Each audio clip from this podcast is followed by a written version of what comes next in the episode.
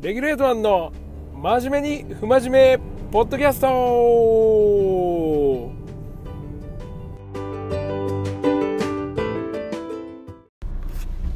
はいどうも。第3回の収録になります。どうもはじめまして。長野司です。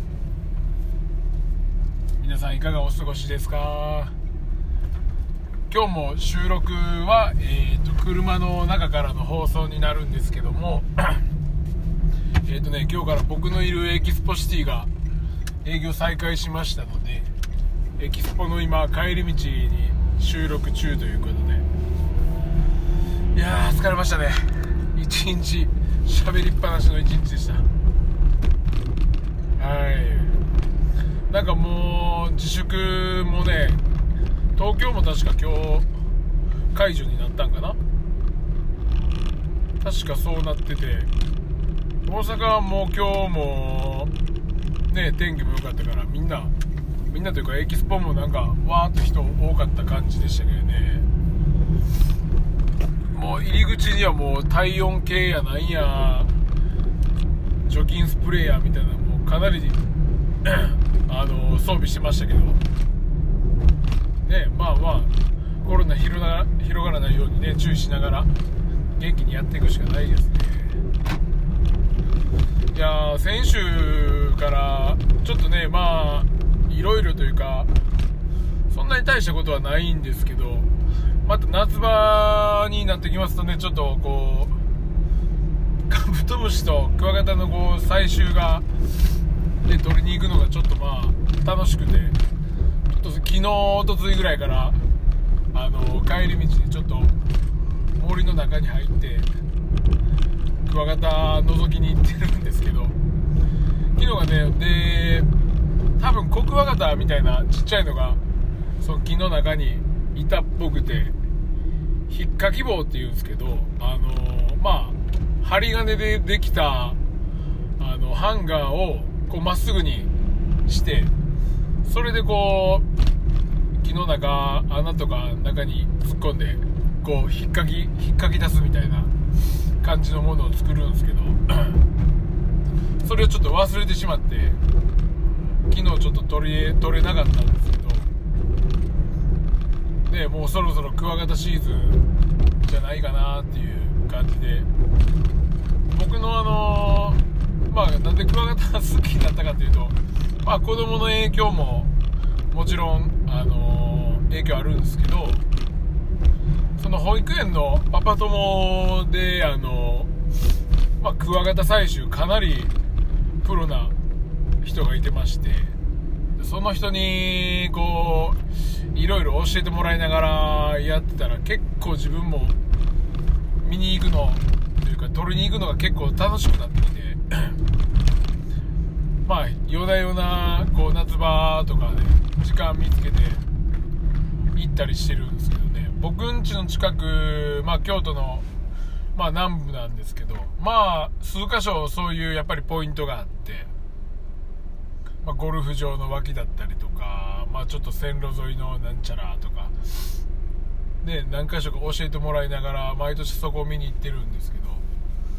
やっぱり自分でなかなかポイントがね結構見つけれなくて、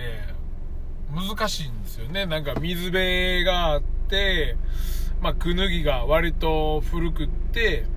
こう皮が結構めくれてる木なんかが結構いるんですけど。でまあその前日にかなり雨が降って 翌日がかなり晴れてるとか。で樹液がすごい出てる日なんかが結構クワガタとかがまああの出やすいっていう感じなんですよ。で今の時期はあのノコギリクワガタだったり、まあ、コクワガタ、平田クワガタなんかが、まあ、出てくる時期と言われてて、で、もう少し後に、まあ、ミヤマクワガタとか、で、7月ぐらいから、まあ、カブトムシとかっていう、ちょっとシーズン的にはカブトムシが一番後で、最初にこう、クワガタが出てくるらしいんですけどね。まあ、僕言ってもまだ2年目ですから、まあ、まだまだペーペーな感じなんですけど、なんかこう YouTube とかでもねなんかクワガタ取って自分で繁殖させてあのー、クワガタ撃ってみたいなやってる人もいるみたいですけどね。すごいですよね。まあでもなんかブラックバスとまあ一緒の感覚なんかなっていう感じではいますね僕も。虫取り。まあ虫取りって結構だ言い方がもういまいちかっこよくないですけどドーカスハンターですよねどっちかったらうん。まあなかなか昔みたいにねいっぱいいないでね取るのも結構難しいみたいなんですけど。なんかまあカブトムシとかクワガタのそういうね専門店というかまあ梅田にあったりとか東大阪にもあったりするんですけど一回ね行ったことあるんですけどまあ不愛想な店員さんでしたねかなり。もう勝手に勝手に見てってみたいな感じでしてちょっと僕も知識不足で何も言えなかったんですけど。でうちで飼ってるねまあクワガタが今大クワガタえー、っと1匹オスメスがいててあとコクワガタと,、えー、と平田クワガタが、まあ、計4匹いててでそのコクあとオオクワガタのオスメスから生まれた、えー、と幼虫が、えー、と3匹いててもう本当にどれぐらいやろなもう多分6センチ7セン6センチぐらいの幼虫でもうすぐなんか孵化するっぽいんですけどそれが出てきたらねあのこれからあの大きな大クワガタになるんじゃないかなと思っててちょっと楽しみなんですけど。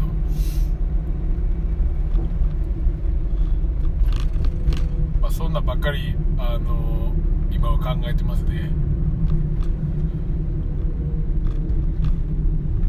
誰もでもあのパッと見はもうねゴキブリと変わないですけどね本当にもう見た目はねゴキブリ。でそのオオクワガタっていうのが結構まあ割と見た目と違ってこう臆病なんですよ。であのー、音とか警戒心もすごい高くって天然で撮れるっていうのはもうかなり難易度というかもうほぼ無理と言われてるような感じなんですけど。で大阪とかまあ、京都とかでもねまあ全然取れないみたいで、まあ、大阪ですと能勢ってとことか。京都だって亀岡とか、まあ、そっちの方に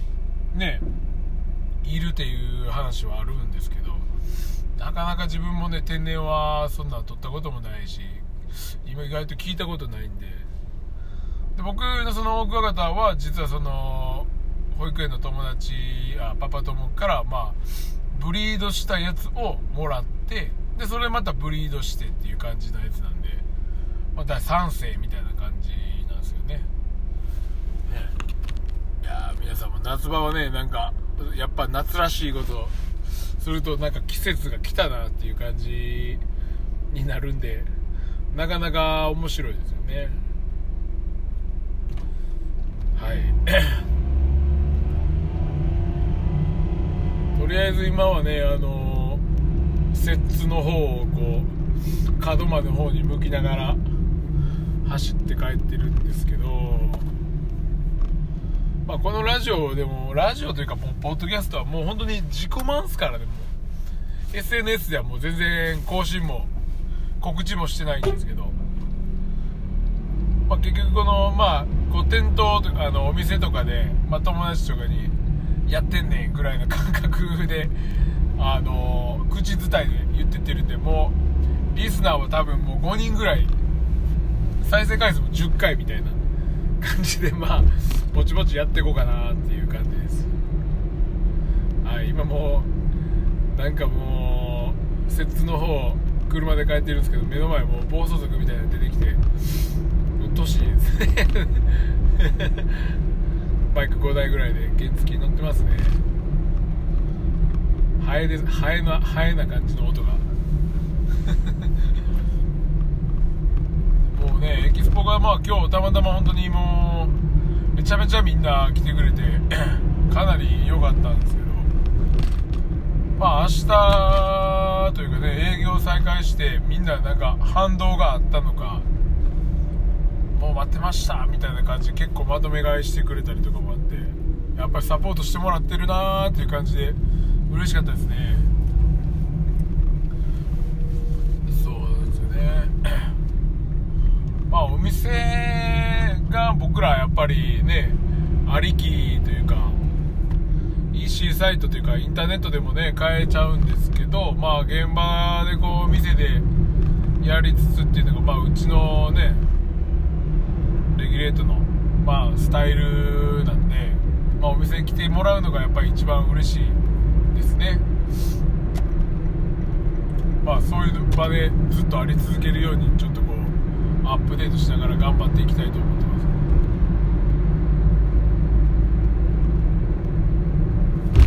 じゃあとりあえずよし中間に今乗りました。はい。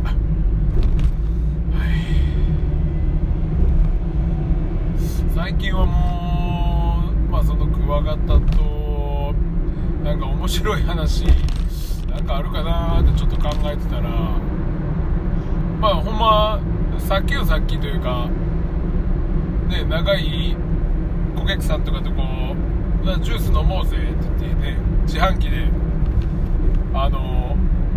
エキスポのあの目の前にトイレあるんですけどトイレの横に今自動販売機ができてで自動販売機でじゃあコーヒー飲もうぜみたいな感じでコーヒー買ったらコーヒー押したのに綾鷹がポーンと出てきてで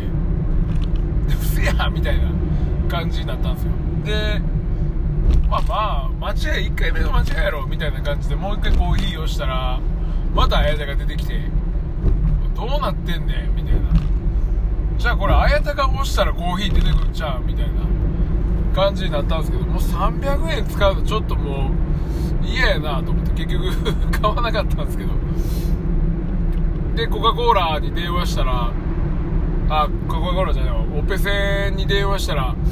コカ・コーラ電話してくれってことになってコカ・コーラにもわざわざ電話すんのもう面倒くさいからもう結局やめてコーヒー飲みたかったのに綾鷹飲んだっていう。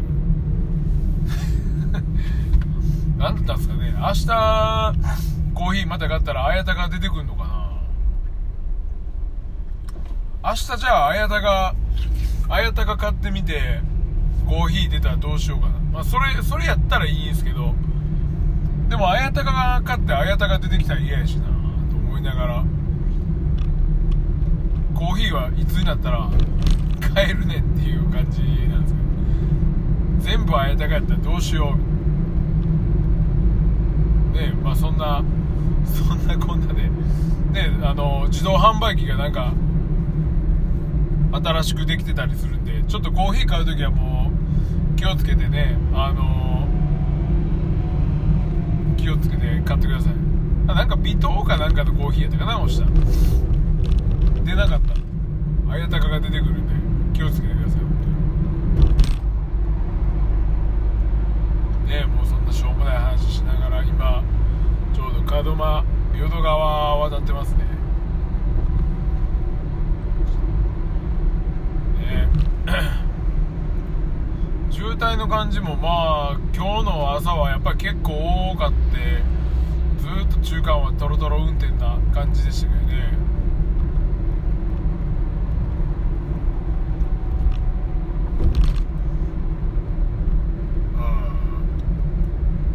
帰りはまあやっぱり割とスムーズでいい感じで進んでますよあとなんか面白くなったかな。特にねもう先週1週間ぐらいはまあ京都に結構行ってたりしてたんでまあ聖地とまあいろいろ喋ったりとか店のことねやったりしてたんですけど。まあ若者まあ234歳ぐらいでね僕と12314ぐらい違うかちゃ離れてんな。14って結構すごいなと自分ら自分らすごい大人やなっていう思ったんですけど。ほんまに14年ってなかなかね 14, 14歳年下の子とね仕事するとかまあ当たり前ですけど思ってなくて。まあそんな世代になったんやなとね頑張らないといけないですよねこのは まあこう2020年になってこうニュースクールというか次世代な感じになってきてるんでも世の中もねメインになってる人間とかもそうですし僕らも気がつけばねもうただの退化したおっさんになってくるんで気をつけないとねほんとダメなんで、ね、前進んでいくしかないですよ。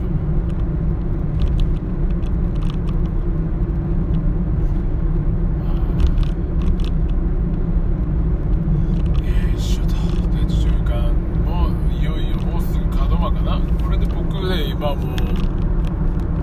これちょっとね今日は収録前はイヤホンしながら喋ってたんですけど今日はもうあの イヤホンもせず普通にフリーで喋ってます。車のあのカチャっていうやつにつけて。このアンカーってアプリはみんな知ってんのかな。まあポッドキャスト自体あんまり知らない人もねやっぱ多いんですけど結構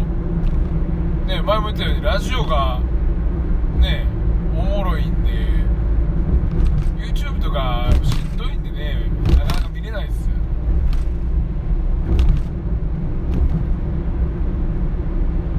もうなんかちょっと流行りすぎててこうだいぶカオスな感じになってきましたもんね YouTube もちゃんとした動画はねちゃんとしてると思うんですけど。あんまりこうね見たいものもないし。YouTube でも唯一本当にず毎週毎週やってるのはもう岡村隆史の「オールナイトニッポン」をまあ聞いてるぐらいなんですけどもともとその「オールナイトニッポン」岡村隆史のやつも一番最初のね番組はナイティナインでやってたんですけどで岡村隆史がこう病気になってえー、と矢部が一人でこうラジオやってたんですね。で岡村がまあその後病気から治ってきてそのタイミングで矢部もうなんかやっぱりもうラジオ俺もやめるみたいな感じで卒業してたみたいなんですよ。その時はちょっと僕まだ聞いてなかったんですけどそっからずっと6年間ぐらい岡村が一人で番組ずっとやってたんですけどね。でそれがつい最近あのちょっと発あの発言でかなり炎上した問題があって岡村隆史が。でそれに説教するっていうので矢部っちがゲストで出たんですけどでそっから3週2週連続ぐらい説教みたいな感じで出てきてで3週目にもう岡村隆史の番組じゃなくてまたナインティナインの番組で復活してやるみたいな形でまた再スタートしたんですよね。ね。でまたそれがまあ昔の番組というか結構こうヘビーリスナーの中ですごいなんか感動やったみたいで。僕もまあまあまだライトなユーザーリスナーですけどまあなんかこう感動しましたね結構。わあオールナイトもう十何年20年近くやってんのかな確かあの人ら。すごいっすよね。毎週毎週。水曜深夜でねなんかまあ リスナーもかなりファンが多くてやってるみたいなんですけど。ねまあぜひなんか機会あったら YouTube オールナイトニッポンで岡村99で多分出てくると思うんでまあなんか音声いろいろ聞いてみてください。オールナイト結構ねいろいろま旬な芸能人出たりとかはまあまあ芸人が結構基本的に多いんですけど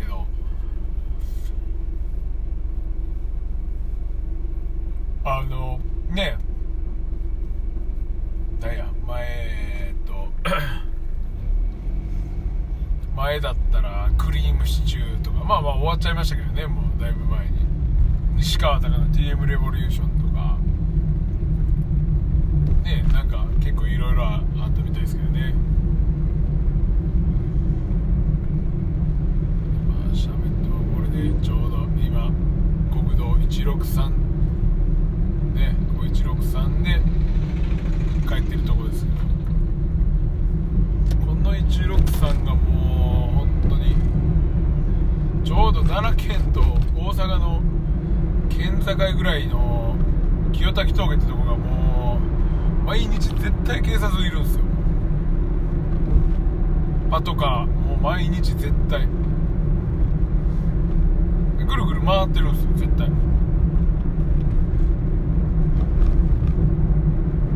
それに2回捕まったことありますから。まあも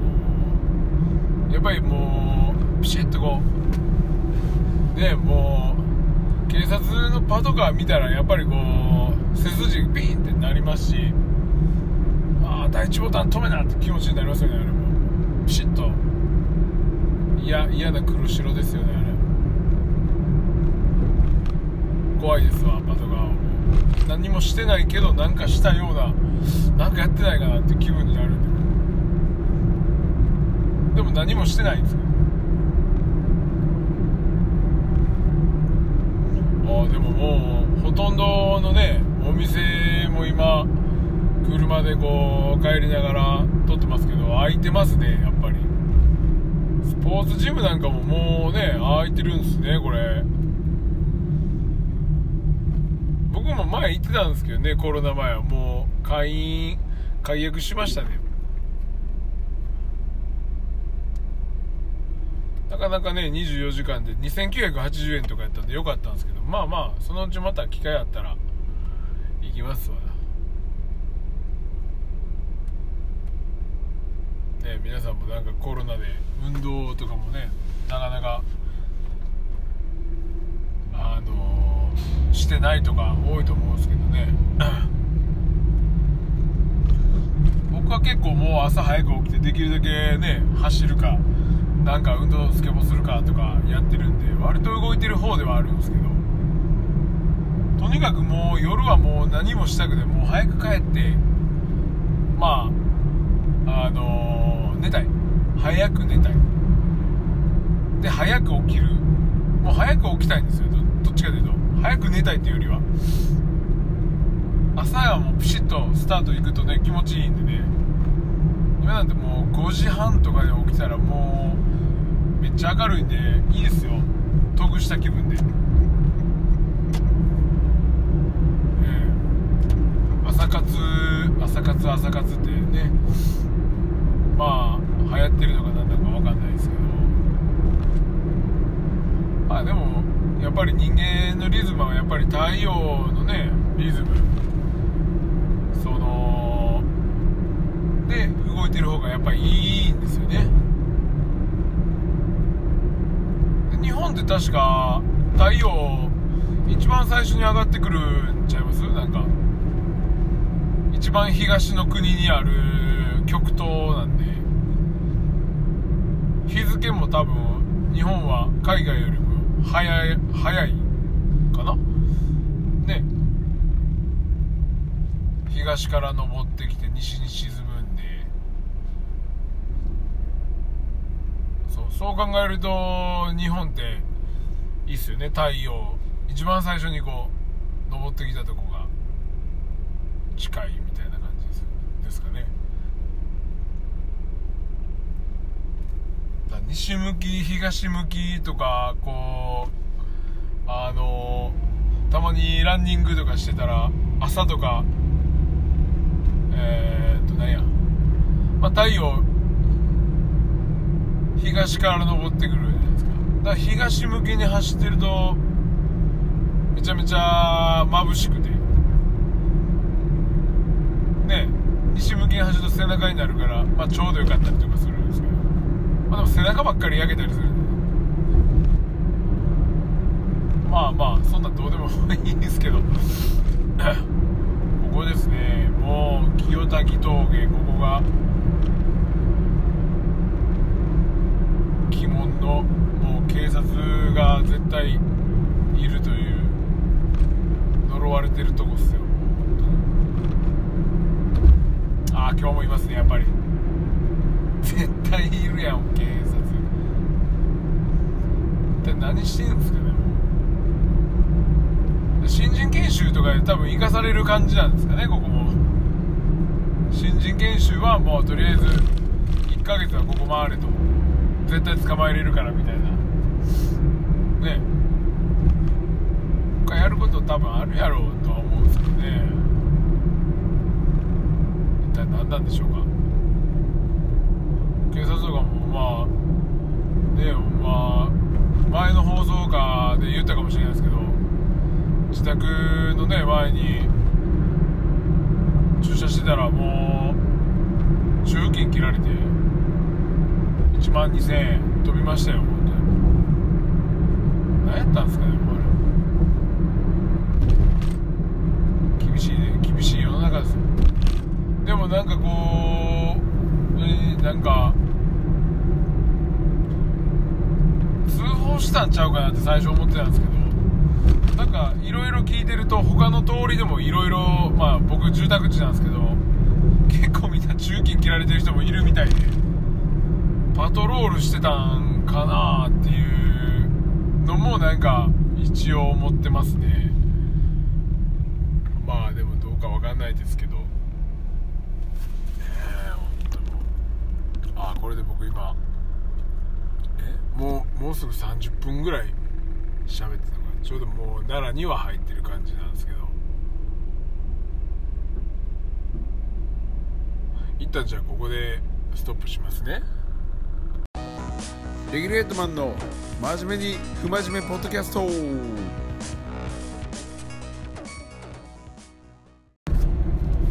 はい続きましてね CM 喋ります今は163をもうすぐ来ずにね着く感じですいやー遅いな10時か9時半ねえもうでもこの辺まで来るとねやっぱりかなり田舎やからすいかなり空いてるんですよねとりあえずもうなんかみんな差し入れでたくさんビール持ってきてくれたんでもう今日もやらかしちゃおうかなまあでもほんまに結構ねお酒はかなり弱くなったんでもうほどほどにしないと。ねえもう次の日結構答えるから。ねえ。僕どっちかというと酒飲まれてる方なんでねもう。飲んでるつもりで飲ま飲まれてるんで。ね二日酔いにならない程度に気持ちよくいい感じでいけたらなと思ってますけ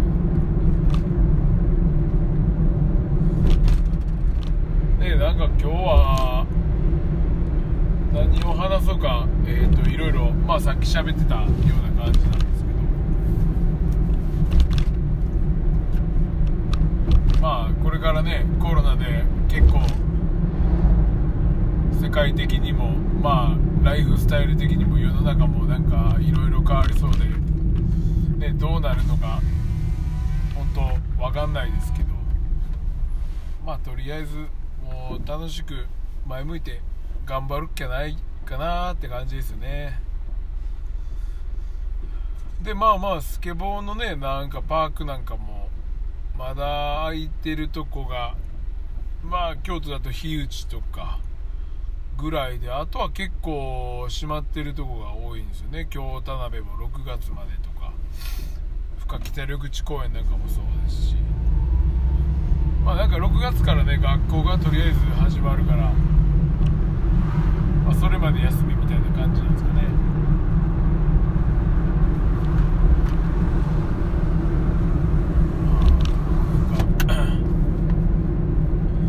とにかく体調だけね皆さん気をつけて風邪ひかないようにというかコロナがなんかまあその第2波とかね来るっていうね話もありますけどまあ第2波は冬場？ね冬場にまたなってしまったら結構ね危険ですけどまた自粛かやみたいな。ねなるとまた面白くないんでね気をつけないと。というか多分オリンピック無理っしょこれねもうね高校野球もとりあえず中止やし。でもプロ野球はでもねやるみたいですけどね。6月やったかな？なんか。高校野球選手ねかわいそう。まあ選手だけじゃなくて家族とかもうね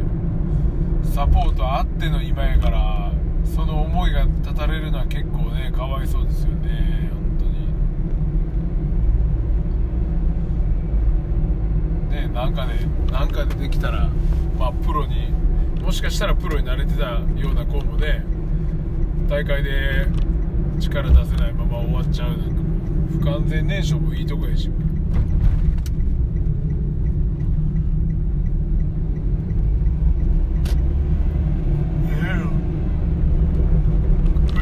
ああすいませんちょっとあくび出ましたよさあマイホームタウンキズに帰ってきましたよまあ田舎の田舎ですわここはもうなんかねえおもろいおもろいもんは特にないんですけどまあ自然が豊かっていう感じですねなんかね皆さんもこうラジオでこう喋ってほしいこととかおもろいこと企画とかあればあのね全然メールくださいね言ってくれたようにあのできるだけ答えるようにしますんでメールアドレスはね皆さん言ってましたかねつかさアットマークレギュレート .jp tsukasa アットマークレギュレート .jp です。ね何でもよかったらどしどし応募してください。なんかまあせっかくなんでねみんなが参加できるような形とかもできたら面白いなと思いながらなんか適当に僕も考えておきますんで一応これで終わりにしましょうかね。じゃあまた来週放送できるようにあの面白いネタ集めておきます。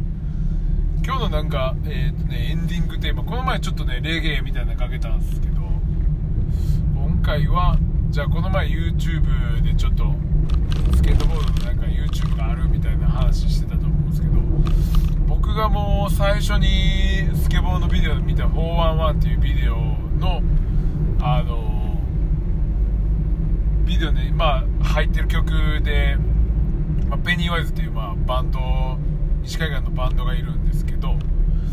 まあ、そのペニーワイズの曲で「Dying to Know」っていうのがあるんですよね。それでもう中学校1年2年生ぐらいの時に初めて聴いた時にわあ結構やばいかっこいい曲やなと思った思い出の曲があるのでぜひ聴いてください。えっ、とねまあペニーワイズはもうだいぶ古いんですけどまあもちろんこれがね今となって気づくんですけどまあボルコムともすごいつながりがあるバンドというかまあボルコムの結構来てるバンドなんでねまあ当時からすげえなと。当時というかまあね今になってすごいなと思うし中学校の時にそういう曲聴けてよかったなと思いました。ぜひこれもねちょっと検索して、まあ、調べてみてください。バンドじゃあぜひ聴いてください「Dying to Know」